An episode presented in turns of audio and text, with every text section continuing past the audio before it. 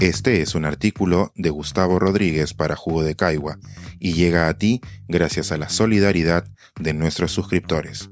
Si aún no estás suscrito, puedes hacerlo en www.jugodecaigua.pe. Tantas veces Pedro. Una defensa de nuestro derecho a las fantasías. Cada cierto tiempo, el rockero peruano Pedro Suárez Vértiz publica en sus redes sociales alguna reflexión que marca tendencia por su posición conservadora.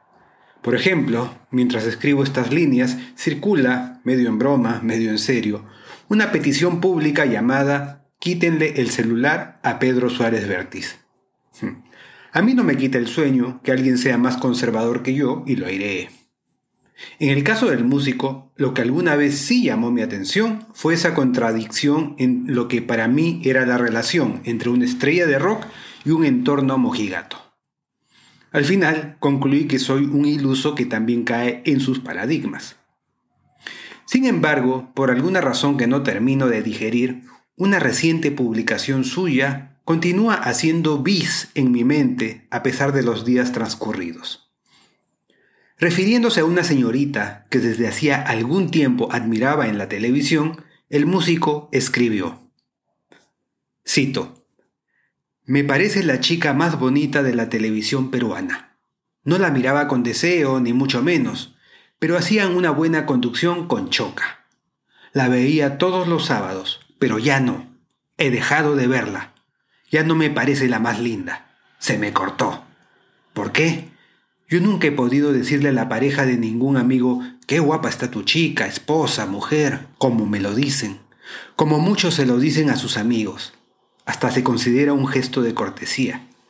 Simplemente no puedo siquiera mirar a la mujer de un hombre que ya conozca o admire. Cierro cita. Como lo adelantó Suárez Vértiz en su confesión pública, no es que él se hubiera enterado de que la guapa señorita era la esposa de un amigo. Abrosita. Entonces, una mañana, viendo el programa, apareció esta chica Vertis junto a su esposo. Yo no sabía nada de la vida de la chica, ni siquiera sabía su nombre, pero su esposo era nada más y nada menos que Jaco Eskenazi, un actor que me cae increíblemente bien por su sencillez y aspecto de hombre noble y bonachón. Motivo suficiente para sentirme incómodo viendo a su esposa en la televisión. Cierro cita. Quizá lo que me chirría es el parche que Suárez Vértiz propone. Si miraba a la señorita sin deseo, ¿por qué se sentía incómodo con su esposo? Si no existían ansias de posesión o una curiosidad fantasiosa, si tan solo era el inofensivo embelezo ante una expresión de belleza, ¿cuál sería la fuente de la incomodidad? Que exista alguien con más derecho para apreciar esa belleza y que por eso sienta que ha traspasado una línea? Tal vez sea eso lo que me inquieta, que era necesario que aparezca en escena un hombre para cortar el placer de admirarla. ¿Qué tanto abona el comentario de Suárez Vértiz a la noción de que cuando dos personas se convierten en pareja, una le pertenece a la otra? Si es de él, ni la miro un objeto con certificado de propiedad. Pero no, creo que no es eso exactamente lo que me irrita. Tal vez sea que su extraña confesión pública haya revivido esa educación atada a la culpa que me atosigó de pequeño. Esos gestos y admoniciones sobre lo que se debe pensar o sentir porque existe un gran Padre juzgándote, también expresados en el Éxodo, no desearás a la mujer de tu prójimo. O en Mateo 5:28, el que mira a una mujer deseándola ya cometió adulterio con ella en su corazón. Si el compositor de, de generación actual se sentía mal mirando a la señorita Vertis sin desearla, ¿qué le espera entonces a quienes sí la admiran con fantasía?